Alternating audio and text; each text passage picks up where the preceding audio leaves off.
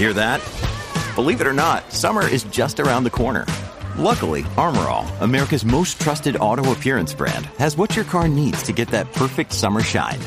Plus, now through May 31st, we'll give you $5 for every 20 you spend on Armorall products. That means car wash pods, protectant, tire shine, you name it. Find out how to get your $5 rebate at armorall.com. Armorall, less work, more clean. Terms apply.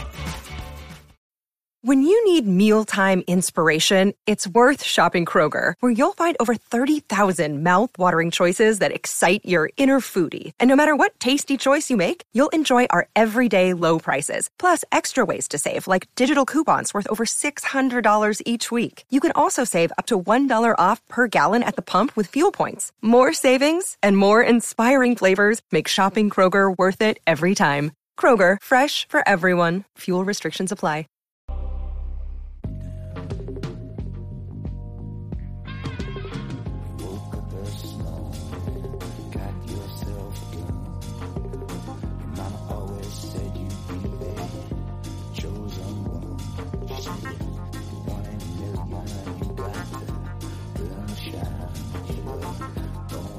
Bienvenidos a Razones para Ver, el programa de fuera de serie donde os comentamos por qué tenéis que ver una serie analizando sus primeros episodios y siempre, siempre sin spoilers.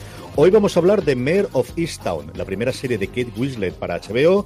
Yo soy CJ Navas y para hablar de esta Mayor of Easttown me vuelve a acompañar, como hicimos con la semana pasada con HBO, María Joarias. María ¿cómo estamos? Encantada de estar contigo otra vez de nuevo.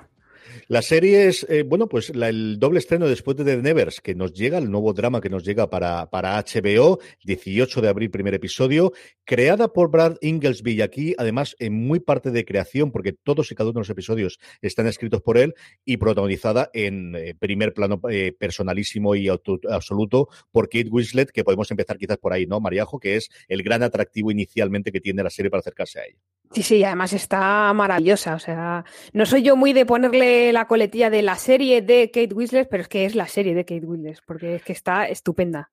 Kate Winslet interpreta a Mary Sheehan, un personaje eh, mm, conocido de un pequeño pueblo en Pensilvania, alguien que fue tremendamente conocido en su época del instituto porque fue la persona que anotó la, canasta, esto es muy americano, esto es muy totalmente, en el, equipo de baloncesto del instituto que le dio el único trofeo y a partir de ahí, con el paso del tiempo, se ha convertido en detective, en policía y ella misma, desde luego, eh, Kate Winslet eh, nos contaba en el artículo que Beatriz Martínez hizo sobre ella, diciendo que es una persona adorable pero repugnante, fuerte pero débil, vulnerable pero estoica, repelente pero encantadora, moralmente sana y moralmente corrupta, es decir, al final, un personaje lleno de matices y lleno de grises, como en general es todos los personajes que tenemos en esta serie también, Maríajo. Sí, sí, además es que la descripción es maravillosa porque es todo y nada a la vez, o sea, quiero decir, eh, es verdad que da una impresión, eh, una cosa que me gusta mucho, lo decía un crítico americano, que mm, es una persona que está como descuidada, ¿no? Va dejada, está dejada de la vida y no se caída, tiene un, no se peina, se hace así como un moño, una coleta chunga, la ropa que lleva es como del rastro y, y tiene muchos peros como persona, pero es adorable porque mm, te dan ganas de abrazarle y decirle, venga, va, no pasa nada. Y luego qué mal come y qué mal bebe. O sea, o, que luego están comiendo pizza, mm, es como el, estándar americano, ¿no? Que tenemos en la cabeza de, de, qué mal comen y qué mal beben. Y aún así, fíjate que está estupenda. Es una cosa contradictoria en sí misma hasta en eso. Mera es una investigadora, como os digo, en un pueblecito en el que nunca pasa nada, aunque lleva pasando un poquito de tiempo. Y algo que conocemos desde el primer episodio es que hubo una desaparición de una chiquilla y todo se, desata a partir del primer episodio en el que parece que está ocurriendo algo. Y tenemos una serie que yo creo es, y lo he comentado con todo el mundo que, que, eh, que, me ha preguntado sobre la serie, Mariejo y yo hemos podido ver los cinco primeros episodios, una serie tremendamente británica. Es una serie que a mí me recuerda muchísimo a un pueblo donde no pasa absolutamente nada ya donde todo el mundo tiene sus problemas personales, en el que vamos a adelantarnos en su vida personal y cómo se lo trasladan los problemas profesionales o simultáneamente, en el que llueve, por qué no decirlo, y en el que al final tenemos ese misterio que va a envolver toda esta investigación que va a hacer Mer.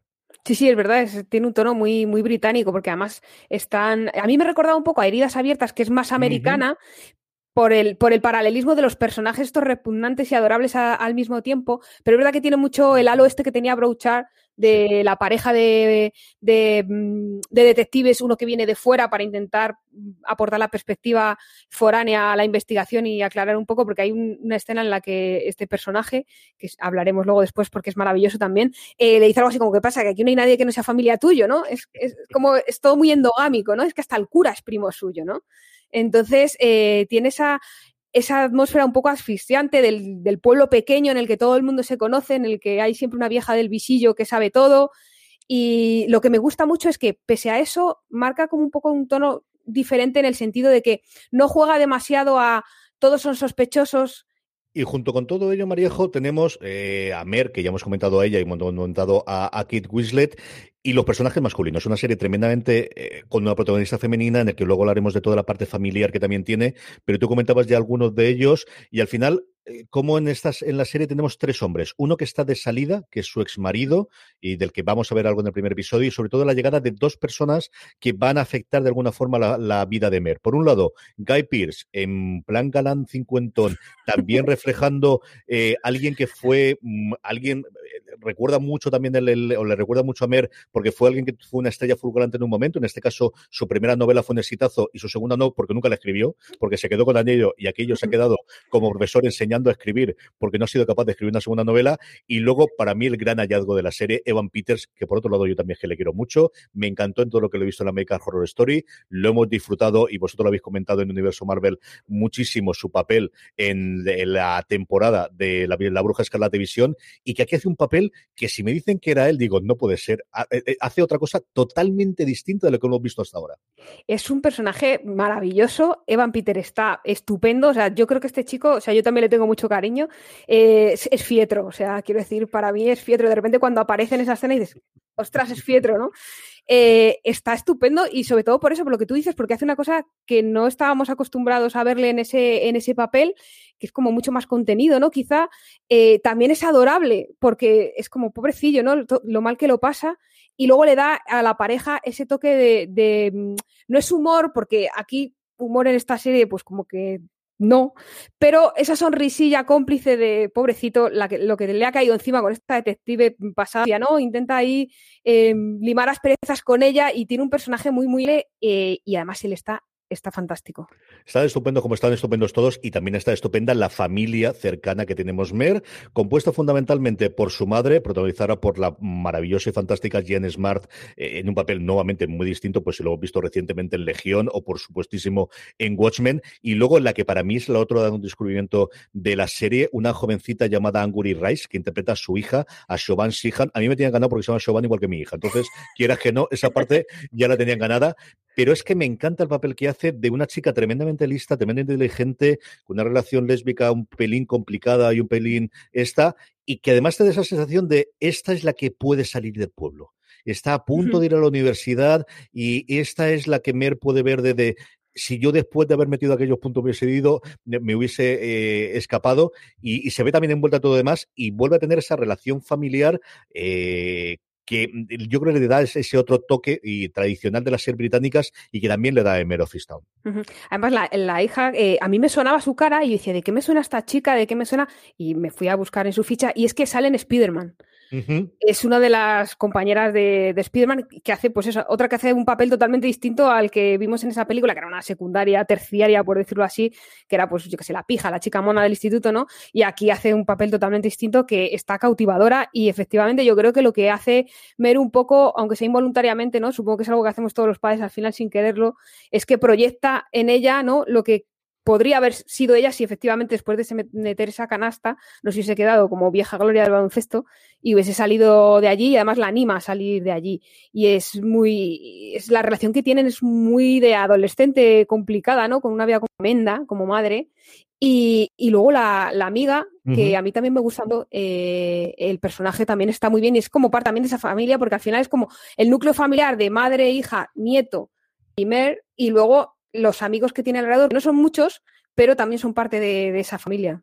Yo recuerdo a la amiga que la vi en su momento, yo la descubrí en Masters of Sex, que hacía de la nueva doctora que llegaba y era maravillosa, que es un papel muy distinto y que le va dar todo ese de lo que vamos a tener en cada episodio, que es qué está ocurriendo en el pueblo, cómo es posible que ocurran estas cosas en el pueblo y esos eh, habladurías y, nuevamente, como decías tú antes, hay un momento que el personaje de Peters dice, pero es que todo el mundo es familia tuya, si no es familia, todo el mundo se conoce, todo el mundo sabe quién es y todo el mundo lo, lo ocurre y, y todo gira alrededor de eso, de personas que se han conocido desde hace 40 años, que todo el mundo sabe las miserias y las oportunidades de cada uno y, que van a ir conformando en los cinco episodios que desde luego que hemos visto nosotros esa dualidad, ¿no? De la investigación que Mer está haciendo por un lado de estos eh, asesinatos, desapariciones, de todo un poco va ocurriendo y luego de su día a día intentar llevar adelante esa familia tan complicada. Sí, porque la familia de Mer es complicada, pero en realidad todos tienen sus propias miserias. O sea, yo creo que en ese pueblo no hay nadie que no tenga una miseria que vaya arrastrando. Todos los personajes están entre depresivos y tristes. Parece que se han rendido a lo que sería. O sea, la meta de la vida que es intentar, ¿no? Llegar a alcanzar la felicidad, o aunque sea a veces, ¿no? Y estos parece que están totalmente rendidos, que se han generado una parte de, de su vida ahí se conforman, ¿no? Es como, bueno, pues mejor lo malo conocido que lo bueno por conocer. Y todos tienen muchas miserias. Incluso su, su ex esposo, ¿no? Su, su uh -huh. ex pareja, que, bueno, no quiero hacer spoilers, ¿no? Pero que parece que es el que le va bien y luego también tiene sus todo cosas. tiene ¿no? complicaciones. Todo, tiene todo se complica. Una de las cosas que yo creo que podemos comentar también es de la parte autoral, y lo iniciaba, eh, o lo decía inicialmente, es una serie tremendamente de autor en cuanto a la escritura y también en cuanto a la dirección. Y es que el Ujú. guion de todos y cada uno de los episodios los hace Brad Inglesby, pues en la tradición que recientemente tiene la miniserie de HBO, ¿no? De que sea un autor único, y también remontándose, y esto han ido cambiando con el tiempo, pero lo tuvimos originalmente eh, en True Detective y lo hemos tenido recientemente, especialmente en Big Little Lies y en el resto, el tener un único director, que en este caso es Craig Sobel, al que vimos en un momento en The Hunt, e hizo alguna que otra cosita y, ha hecho en alguna película. Y creo que es otra de las cosas que también es marca de la casa, ¿no? El que al final tengas un director único que te ha permitido dar esa, ese aspecto de ese pueblo de, uff, es que de paso está bien y se ha nacido aquí, pero no es un sitio donde te irías a vivir habitualmente. No, no, desde luego yo, yo que además he crecido en un pueblo, no me en general a un pueblo y menos a este. Eso ya te lo, te lo digo, porque además hace una cosa muy bonita y que aporta, aporta, mucho a la serie, es lo que tú dices, ¿no? Al ser un único director le da unidad y como es una miniserie, eso se agradece porque le da como un empaque, pues eso, único a la, a, la serie, creo que son solo siete capítulos, y eso se aprecia a la hora de la dirección, donde pone la cámara, en los planos que hace, cómo le da protagonismo al pueblo, porque no sé si todos, porque al final como me los he visto, me enganché tanto como me los he visto como en cadena, ya no distingo lo que pasaba en el tercero del cuarto, pero sí que me di cuenta al principio que eh, había capítulos que empezaban con un plano del pueblo.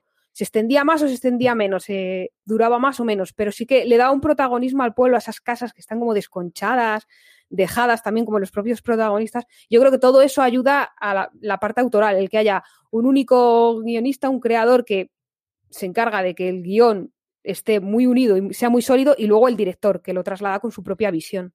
Sí, Zobel ha hecho en televisión alguna cosita en, en, Outcast en su momento, hizo American Gods, hizo Westworld, pero sobre todo y fundamentalmente hizo también One Dollar, que es una serie que duró, duró una temporada en CBS All Access, es de las primeras series que hizo junto con la llegada de la serie de Star Trek CBS All Access, pero sobre todo de Leftovers. Hizo tres episodios, incluido ese asesino internacional que todos los que vimos la serie lo recordamos, que era ese episodio más o menos onírico de la segunda temporada, que fue sencillamente maravilloso y aquí nuevamente se viene a lucir. Y tú hablas de la parte de de, de, las imágenes. Otra de las cosas que me estoy dando cuenta yo y que le iba a comentar el otro día cuando hablamos de The Nevers y se me pasó al final, es cómo han cambiado los títulos de crédito de HBO, que normalmente teníamos sobre todo la imagen de Los Soprano de un minuto al principio y aquí sale nada, en un bordecito muy bonito, eso sí, con una tipografía muy sencilla, pero esos todos los títulos de crédito iniciales que tenemos ahora en la serie de HBO. ¿eh? Yo, yo, no sé por qué es, porque de verdad que yo las cabeceras, si están bien hechas, jo, con, Wanda las, con WandaVision las hemos disfrutado muchísimo y yo qué sé, pues ahora con Falcon y El Soldado de Invierno, que es la típica de Marvel, tiene su gracia y yo tengo mis cabezas, yo que sé, las de Leftovers eran maravillosas, uh -huh. o sea, te daban ganas de ponértelas en bucle. He hecho un poco de menos, no sé si es porque esta manía que hay ahora de querer estas opciones que te dan algunas plataformas de saltarte la, los títulos de crédito, que algunos debería estar prohibido y se, tendría que ser pecado seriéfilo saltarse los títulos de crédito a veces. Eh, pero es curioso porque, por ejemplo, con, con 30 monedas sí que estaba muy trabajado los títulos de crédito, de hecho, eran como una especie como de resumen, ¿no? De. Del origen del tal. Entonces, sí que es curioso eso que, comentas. No sé muy bien a razón de qué viene. No, a mí es que además ha sido los dos recientes, porque tirando, y ahora comentaba antes Big Little Lies, que también quizás puede ser la referencia, o tú decías heridas abiertas, lo tenía. Yo, la canción, y no lo pasaba jamás. Yo, cierto que ahí soy muy educado desde la época, en su momento, con, con Los Soprano, pero es que además la cancioncita y ese viaje que se hacía por Monterrey en su momento de Big Little Lies te metía totalmente. Y aquí es cierto que esos planos iniciales que normalmente tiene al principio te va metiendo, pero, pero lo echaba mucho de menos. Eh, María nos ha contado cómo vio los cinco episodios. Este que os habla fue exactamente igual. O sea, en cuestión de un día y medio creo que fue, y porque empecé a verlo a las 10 de la noche, si no me lo hubiese cargado los cinco de golpe. Es una serie eh, de verdad que a mí me ha gustado eh, mucho, mucho, mucho. Vamos a tener, eh, como es normal de la casa de HBO, un episodio por semana. Marejo, ¿cuánto te cabreó no tener el sexto y el séptimo para ver qué es lo que pasaba? Porque ahora tenemos que esperar, pues si la estrenan, ¿qué día la estrenan? Que ya me he olvidado, la semana que viene, ¿no? Eh, Fue estrenada el 16, eso es. 18 de abril aquí en España. Pues nosotros la hemos visto y vamos a tener que esperar desde que la hemos visto, o desde que nos pasamos a escribir, como mes y medio para poder llegar a ese. El 24 de mayo tú y yo no veremos un Claro, es una barbaridad. castigo divino, esto ahora todos los oyentes que dirán, eso pasa por verlos antes. Claro, pero es que además yo me, puse, tenía que hacer, tenía que escribir de y tal, y me, me, puse a verla y dije, venga, va, con dos uno no, porque es poco, con dos yo creo que ya te puedes hacer una idea, hacer la crítica, es un drama, no tengo ganas de drama, y de repente dije, ostras, ¿por qué no me han pasado el 6 y el 7? Voy a escribir, necesito el 6 y el 7 ya. Ves, tremendamente adictiva. ¿A quién recomendamos la serie, eh, Maríajo?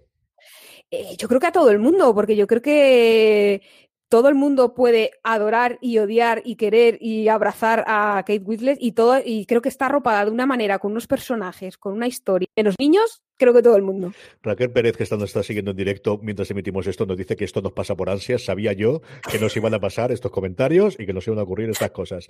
Un beso muy fuerte, Raquel.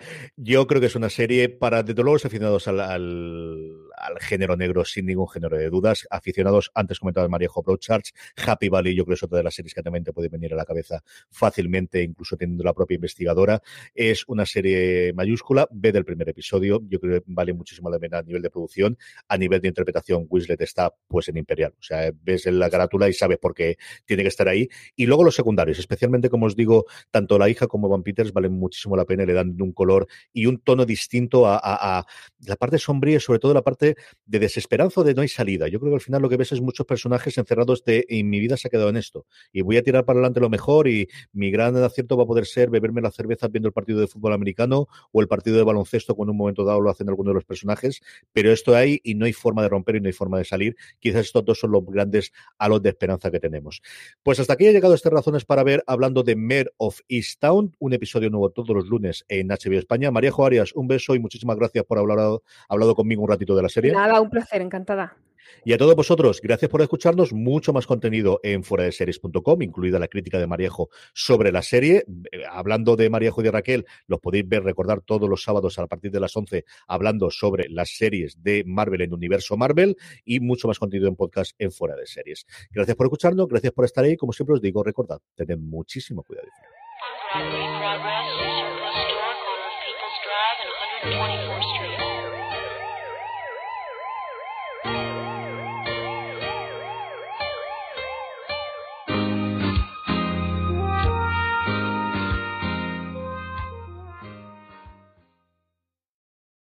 From sponsoring cultural events to partnering on community projects, creating youth programs to supporting first responders, at MidAmerican Energy, caring about our community goes beyond keeping the lights on. It's about being obsessively relentlessly at your service. Learn more at midamericanenergy.com slash social. Woodhouse Nissan offers a variety of SUVs and crossovers to fit your lifestyle. Whether you're looking for an SUV with high towing capability or a crossover with all-wheel drive, you can expect a variety of safety features, plenty of seating, ample cargo space, and innovative design to tackle virtually any adventure. Explore the Nissan lineup of SUVs and crossovers featuring Rogue, Rogue Sport, Kicks, Murano, Pathfinder, and Armada. Visit one of our two Nissan locations or shop online at woodhouse.com.